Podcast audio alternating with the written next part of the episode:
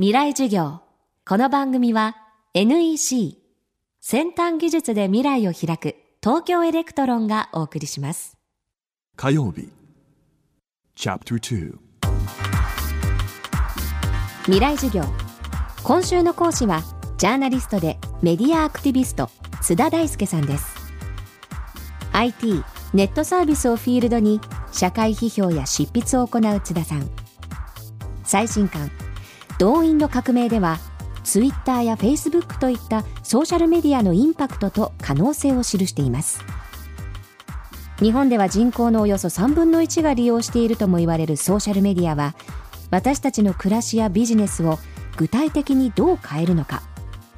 今欧米で話題を集めているのがソーシャル時代のお金の集め方です。未来授業2時間目。テーマはクラウドファンディング。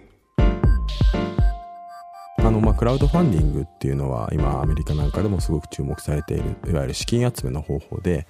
プロジェクトを示すんですね。例えばだからミュージシャンが次のアルバムは皆さんからお金を集めてそれでやりますと、まあ、最近だと今一番話題になってるのはあのベン・フォールズ5がね。次のアルバムの制作資金はクラウドファンディングで集めますと言ってこれが300万集まれば制作費になりますっていうとファンがみんなあのそれに対してお金を払うんですよね。で例えばそれが3000円払ったファンはアルバムは CD がもらえますとか。でもそれがあのいやいや1万円とか10万円もし支援してくれた人だったらじゃあライブにも招待しますよみたいな感じで支援した側が、まあ、資金提供寄付っていうよりか寄付とともに見返りでいろんな商品をもらえるっていう形で資金を集めていってプロジェクトを成功させるっていう。だからまあお金が集まらなかったら失敗になるんで別にお金は引き落とされないっていう形になって、まあ、意思とかやりたいことを示してそれに対して賛同する人が、えお金をみんなで資金を提供してプロジェクトが進んでいくっていうそういうサービスなんですよね。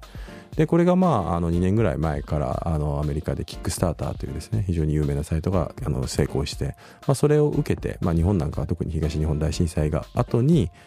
いわゆるクラウドファンディングの、まあ、似たようなサービスが、レディー4とかキャンプファイヤーと言われているようなものが日本でも去年相次いでスタートして、プロジェクトによってはもう数百万円ぐらいの資金を集めて成功しているっていうケースとかが出てきているので、まあ、ソーシャルメディアでやっぱり善意っていうのは非常に流通しやすくなったので、善意に対して、じゃあお金も払いますみたいなことがどんどん出てきているようになってきているので、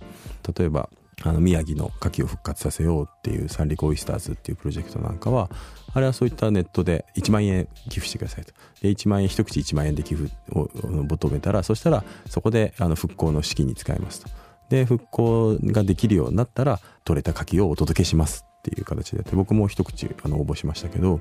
でもそれでもう1億円以上集まってるんですよねそういうので。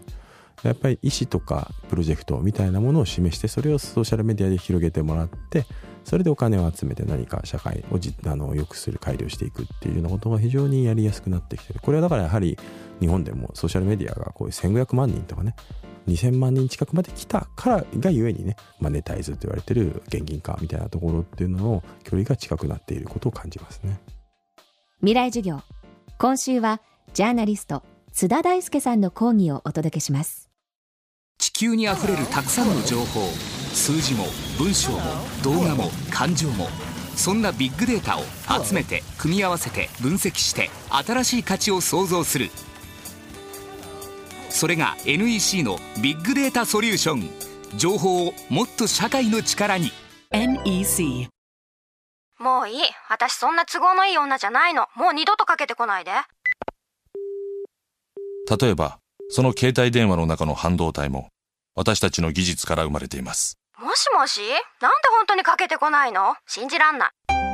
半導体製造装置であなたと未来を結ぶ。東京エレクトロン。未来授業。この番組は NEC 先端技術で未来を開く東京エレクトロンがお送りしました